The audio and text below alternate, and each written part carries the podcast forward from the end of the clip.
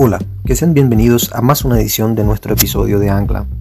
Hoy vamos a hablar sobre amor, sobre amor verdadero y también sobre la salvación. El tema de hoy es, si aún no te aprecias, ámate como Dios te ama. Amarte a ti mismo no es algo sencillo de hacer, porque puedes no apreciarte simplemente porque te tienes poco atractivo o por tu situación económica o por no ser popular o porque no encaja en estereotipos. Lo cierto es que tu verdadero valor no depende de lo que tú tienes, sino de cómo ves y cómo te ves a los ojos de Dios. Cómo Dios te ve y cómo tú te ves a los ojos de Dios. Así que ámate como Dios te ama. Ámate como Dios te ama. El amor de Dios va más allá de tus habilidades o falencias sobrepasa estereotipos o cualquier otra cosa. Está basado en Jesús, quien entregó su vida en sacrificio para reconciliarte a ti con Dios.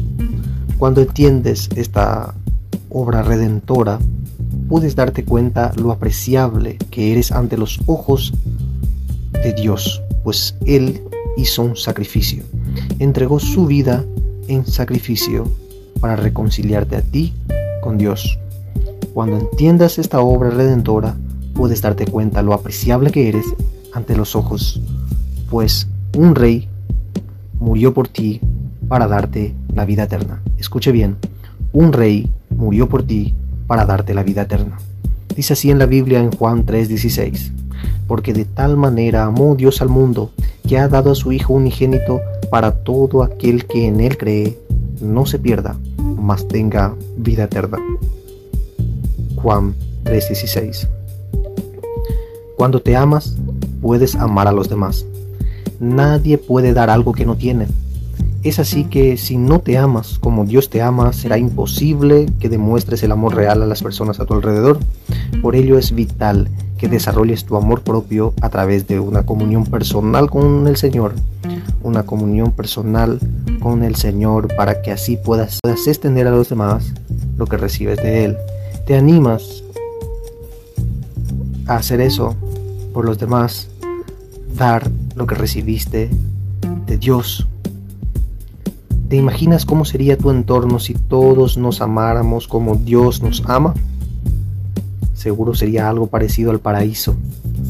Así que, por el bien tuyo y de los demás, desarrollemos este amor en nuestra vida.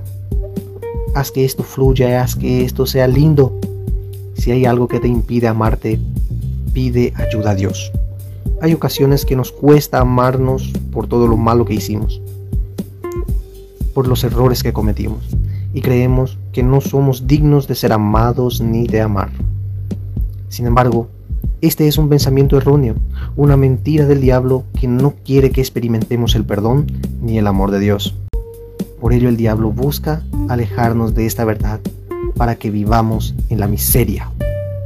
No obstante, está en ti el creerle a Dios cuando te dice, porque a mis ojos fuiste de gran estima, fuiste honorable y yo te amé. Daré pues hombres por ti y naciones por tu vida. Isaías 43, 4. Recuerda, hay alguien que te aprecia y que cree en ti. Y que está preocupado en ti.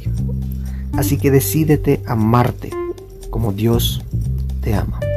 Dios nos ama a nosotros, Él quiere que nosotros vivamos en completa paz y armonía. En cambio, si tú te dejas llevar por los pensamientos que el diablo te pone, solamente vas a conseguir la decepción, que la decepción te domine porque el diablo solamente busca alejarnos de esa verdad que Dios tiene para nosotros. El diablo solamente quiere que nosotros vivamos en la miseria. Como ya dije, hay alguien que sí te aprecia, hay alguien que sí cree en ti y que te cree, que decide amarte y es Dios. Dios te ama a ti. En la Biblia dice así, y segundo es semejante, amarás a tu prójimo como a ti mismo. Mateo 22, 39. Como Dios te ama a ti, así también debes amar a tus semejantes. Así también debes amarte a ti mismo. Muchas gracias por su tiempo. Será hasta la próxima. Que Dios los bendiga y añada bendición a su palabra. Hasta la próxima.